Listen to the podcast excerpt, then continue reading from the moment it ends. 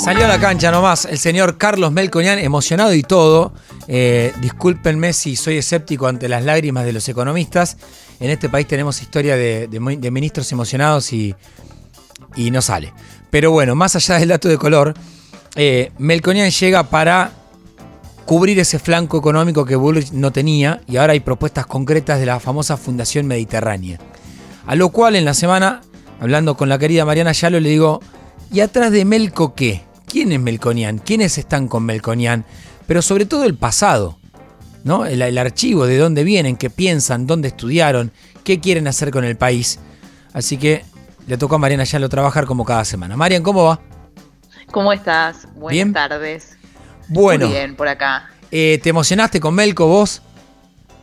Y la verdad que no, la, verdad que tenemos a, Melconian lo conocemos hace años, sobre todo los periodistas. Eh, tiene mucho manejo de lo que es el perfil mediático, un perfil muy alto, que es lo que eh, buscaba el equipo de Bullrich para tener alto impacto y me parece que lo que está logrando pues está teniendo muchas horas hoy en, todos los medios, ¿no? Sí, y con definiciones así bien. Viste que arrancó con Fantino como diciendo, bueno, hoy no voy a decir una sola S, voy a ser popular. Me hizo acordar al, al Massa del Tajaí del 2019, 2015. Pero bueno, a ver, si yo digo Carlos Melconian, ¿De dónde? ¿Quién es? ¿Qué, hizo? Bueno, eh, hizo bastante. Yo lo primero que te quiero decir es que para mí el equipo de Melconian, Melconian es un consultor de empresas muy, muy destacado. O sea, en general, cuando uno hablaba de Melconian antes de esto, o sea, para tener una idea, hace años, Melconian es, uno de los economistas más requeridos cuando hay eh, eventos de empresas, cuando hay algún evento de de alguna asociación de dirigentes, porque lo que tiene Melconian, que quizás no tienen otros economistas, te lleva el número a lo que es la calle. Siempre fue así y, siempre fue muy marketinero. O sea, sus ibas a un evento de, empresarios o de reuniones y es el que más congregaba. Y eso también fue el puntapié inicial por el cual, en una primera instancia, eh, lo convoca la Fundación Mediterránea para dirigirla, ¿no? Que querían subir el perfil. ¿De quién era la Fundación Mediterránea?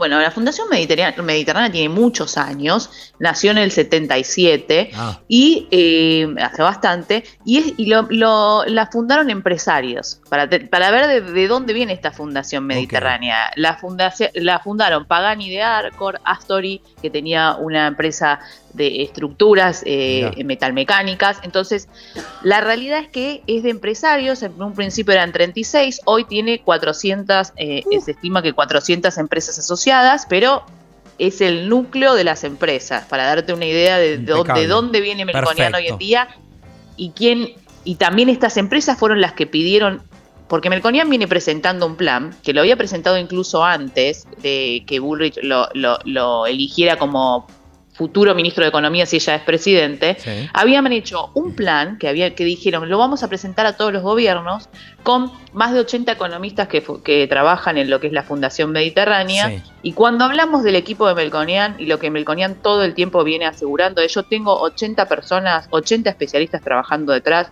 ya hemos hecho un plan para que la Argentina se ponga de pie y bueno, esto, esto es lo que hoy eh, Burrich también está eh, de alguna manera avalando. Y bueno, e, esta misma semana se presentaron cuáles van a ser los principales lineamientos de esta propuesta eh, económica. Y ahora me meto con sus socios, también anticipar que vamos a hacer lo mismo con los equipos de Milei y con los equipos de Sergio Massa. es cierto que Massa está presentando poco y nada en comparación a, a los otros rivales. Em, cuando se le dice el discípulo de Caballo, ¿es exagerado? ¿Está bien?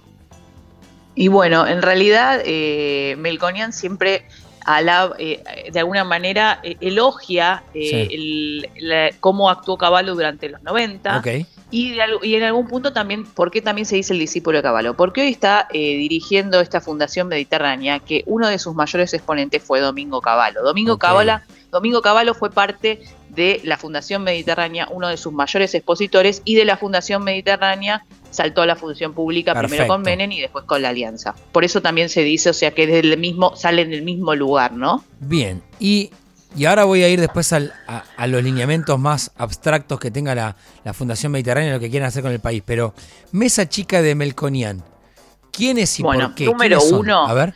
Número uno, tenemos que hablar de su socio de toda la vida, que es Rodolfo Santangelo. Él fue el socio y muchas veces se dice que Melconian es el que da la cara, pero el que empuña la, el que empuña y se pone a hacer los números es Rodolfo Santangelo. Eso yo no lo puedo asegurar, pero en realidad está y es su compañero, estudiaron los dos en la Universidad de Buenos Aires y están juntos en una consultora que primero fue MIS Consultores desde el 92, después cuando Melconian pasa a la función pública en el gobierno de Macri, eh, lo que hace Santangelo es abrirse otra consultora que, en la que supuestamente Melconian no es partícipe. Entonces, eh, él es su socio estratégico, muchos lo... Se habla de que si Melconian llega a ser el ministro de Economía, Santangelo sería el presidente del Banco Central, no lo han dicho, porque también hay otros economistas que han quedado en el camino de que eran del equipo de Burrich y también van a tener que tener un lugar, exactamente. Entonces hay que terminar de definir eso. Cuando se le pregunta a Melconian si era una condición que él ponía que Santangelo vaya a la presidencia del Banco Central, él dice que todavía no se puede hablar de eso, pero bueno, es algo que está dando vueltas. Claro, no, pero después vemos. No, pero después menos seguramente, o sea, algún lugar en el gobierno tendrá, lo que pasa es que hay que también están tratando de sumar a, la Cunza, que era del equipo de, de, la reta, y bueno, y la Espina que quedó de cierta manera relegado porque se necesitaba un economista de un perfil alto que salga a hablar, que hable en llano, para tratar de capturar un poco el voto que hoy se estaba llevando, que, y que hasta, todavía no lo sabemos, pero que hasta ahora se estaba llevando Bien, a ver, Santangelo por un lado, ¿quién más? Después tenemos que hablar de Enrique Sebach. Enrique Sebach, conocido en los medios conocido en los medios, él, se, él dice que es economista y periodista, ah. o sea, no se define solo como economista. Eh, hoy está, es parte también de la Fundación Mediterránea y es el que muchas veces, cuando Melconian no puede, va a las reuniones de equipos de trabajo en los que está Bullrich y eh, el, resto del equipo. Él y Santangelo hoy están siendo como las manos derechas en este momento de eh, Melconian y por algún también tenemos que recordar que cuando Melconian pasó por el Banco Nación, Enrique Sebas también lo acompañó como director. él estuvo en el Banco Nación en la época, la primera época de Macri. Exactamente. Eh, el director, el, presidente era Melconian y el director era Enrique Sebach, uno de los directores. Cuando se va Melconian por diferencias con eh, Mauricio Macri, en el 2017 se van los dos. Claro, 2017, ahí donde viene. Se me fue el nombre. Eh, González Fraga. Exactamente, el, de, el, amigo de Vicentín, digamos. Sí. Sí, eh, el, íntimo de Vicentín. Bien. Así que, mm, y, bueno, y, después para. entonces. Sí, no, eh, ¿Daniel Artana también o ya es. Daniel Artana también. Ah, es esa chica de Melconian es parte del equipo cuando fue la presentación de eh, este proyecto, antes de que se anunciara que iba a ser el ministro, próximo ministro de Economía si Burrit gana. Eh, al lado estaban Enrique Sebach y del otro lado estaba Daniel Artana en la presentación que fue en Córdoba de este plan integral. Y, eh, y siempre lo menciona Melconian porque es un gran, es conocido por ser un gran tributarista, fue secretario de Hacienda en el 2001 del gobierno actual, del gobierno que pasó en, perdón, en el 2001, y eh, él siempre lo menciona como el que se va a encargar de la parte tributaria y lo que siempre está diciendo Melconian es equilibrio general.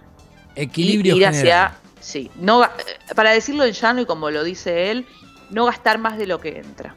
Bueno, estamos hablando, eso implica un ajuste, ¿no? Vamos a decirlo. Es que, es que me parece que es la primera vez en muchas campañas que están todos diciéndote como el ajuste viene y está como naturalizado que, bueno, va a venir. Yo creo que estamos todos esperando, bueno, a ver quién paga la frazada corta, ¿no? Porque todos estamos de acuerdo que tiene que haber un ajuste de las cuentas, pero nadie quiere, ¿no? Y la, suya, y, la mía está, ¿no? Diría Macri. Eh, y bueno, y, este sería, de alguna forma, eh, para mí, el equipo de Melconian representa el establishment, para decirlo de alguna forma, ¿no? A los empresarios que todavía no confían del todo en lo que es mi ley, porque resulta eh, desconocido, estos consultores, para decirlo de una manera, estos economistas son conocidos por las empresas desde hace varios años. y bueno, mismo a la Fundación Mediterránea lo llevaron las empresas. Claro, lo que yo digo es, ese plan económico va a ser eh, firmado abajo por, no sé, por Funes de Rioja entonces. Digo, son... Eh, ¿Tienen contactos o son directamente ellos? Ahí es donde yo no encuentro diferencias. ¿No? Bueno, lo que en general se dice es que la Fundación Mediterránea, para armar el plan, también habló con las empresas que son las referentes del sector. A ver, en algún punto no está mal, porque mm. tampoco podés eh, gobernar sin hablar con los sectores y, de alguna forma obviar cuáles son sus... Eh, nada, el que más conoce es la empresa. No solo habría que hablar con la empresa, sino que habría que hablar con, con, los trabajadores. Otro de los que va a estar también en el gobierno, que es conocido también desde hace muchos años, un economista más que va más por el tema, sabe más de salud, la educación, lo laboral, es Jorge Colina, que también lo menciona cuando a veces, a veces él me dice a Melconian, bueno, todo tu equipo va a ser de derecha. Él dice, no, va a ser apartidario, pero bueno, y trata de meter a economistas que quizás no están tan en referencia con lo que es, la derecha. Jorge Colina, no, ese no lo tenía ni, ni en el radar. Bueno, él es el, director de una fundación que se llama IDESA, que hace muchos años, muchos años, yo cuando empecé, eh, tiene una consultora que hace informes de eh, lo que es más que nada laboral, jubilaciones, lo ah, social, o sea que él estaría encargado, me parece, obviamente todavía no dijeron exactamente de qué, ministerio iría, pero sería encargado de todo lo que es eh, la parte social, eh, jubilaciones, laboral, que también, bueno, esta semana Bullrich presentó parte de su plan económico y bueno, va a ser muy importante y hay algunas definiciones que en algún punto se acercan a lo que propone mi ley, pero en algo más bien intermedio. Bueno, yo sabes que, leía, también. Eh, la tengo acá. La verdad que hay que reconocer que esta semana eh, hubo ya. Perdón, tengo una gripe que no se me va hace 20 días. Em, esta semana hubo algo muy concreto ya de propuestas, por eso yo dije que la verdad que me, cuesta entender la propuesta de masa porque eh, no sé si la pudiste ver, pero el miércoles cuando mm. estuvo en C5N era una cosa muy abstracta todo. Y vi en, el, muro inclusive de Patricia Bullrich, que mandó por mail a quien quiera leerla, decía política económica, dos puntos. Bimonetarismo, que conviva en el peso y el dólar y que sí. los dólares al circuito productivo. La primera, digo, ahí tenés algo muy concreto. Fue muy concreta, las propuestas son muy concretas y, o sea, con políticas a implementar que ya te dicen, no, no es como al aire, o sea, bimonetarismo, déficit cero. Eh, los tres puntos, uno es eh, ordenar la economía para bajar la inflación, uno de los principales objetivos. Se habla también de las empresas públicas. Para mí yo lo veo como un término intermedio entre lo que propone mi ley y lo que tenemos hoy actualmente, ¿no? Porque, por ejemplo, subsidio cero para lo que sería aerolíneas argentinas, pero, de ningún modo dice la vamos a privatizar. Habla, de, habla de una eh, transición hasta tanto déficit cero, de una transición rápida, dice. Exactamente, y que después eh, eh, la, empresa presente un plan de cómo se podría sustentar. Eh, bueno, también Melconian esta semana una de las cosas que dice, llevó todos sus papeles, todas sus propuestas, y dijo, me, molestaría mucho tener que tirar esto antes de su llanto. Así que bueno, es una persona que maneja muy bien los medios, eso no, no, no, no, lo tenemos que olvidar, ¿no? Por eso también fue el elegido. Te puedo contar algo que me pasó en la semana que nada que ver, tiene que ver con aerolíneas. Total, nos queda, son, nos queda un minutito, dos minutos nos Dale. Tenía que sacar pasajes para, eh, para mm, Mendoza. Para el cumpleaños de mi mujer nos vamos a ir unos días a Mendoza. Entonces busqué las ofertas y ah, ya que estaba un amigo de una agencia de viaje, que es un amigo de la vida, le digo, che, digo, encontré buena oferta en Flybondi, ¿no? Entonces me dice, mm. me dice, mira, con toda la onda como te quiero a vos, si vas a ir jugado con los tiempos, te vas cuatro días justos acá en aerolíneas. Mm. es, bastante más caro. Me dice, sí, pero el Por las cancelaciones. Me dice, Flybondi tiene pocos aviones y después me dice, y no te olvides, y, me generó una bronca. Dice, no te olvides que Flybondi, como no tiene servicio de rampa y demás, contrata siempre los que son de aerolíneas. Entonces, cada tanto yo me doy cuenta que le quieren romper las bolas y le genera alguna asamblea sorpresiva y JetSmart y Flybondi no salen. Y Aerolínea sigue saliendo. Le digo, pero... Hemos visto en los últimos días en el noticiero que muchas veces la gente de Flybondi se queda abajo. Claro, pero siempre viste que te, hacen con la excusa de no, porque los convenios colectivos, bla, bla, Y él me dice, y, y, me dio bronca, ¿por qué? Porque terminé pagando más. Terminé sacando por aerolíneas. Y pagué casi el doble. Pero me dice, es la única garantía que tenés de que salga y vuelva en horario. Bueno, en algún punto es algo extorsivo, ¿no? Porque terminás sacando. Eh, extorsivo hasta para el cliente, porque terminaste pagando más. Bueno, otra de las. Otra de las propuestas es eh, que haya de vuelta competencia eh, entre las aerolíneas. Ojalá. Ojalá porque eh, yo lo pude pagar. Otra persona se queda afuera y no puede conocer Mendoza. Marian, eh, impecable el informe. Vamos a hacer lo mismo con el equipo del señor Milei y del señor Sergio Tomás Massa. ¿Te parece?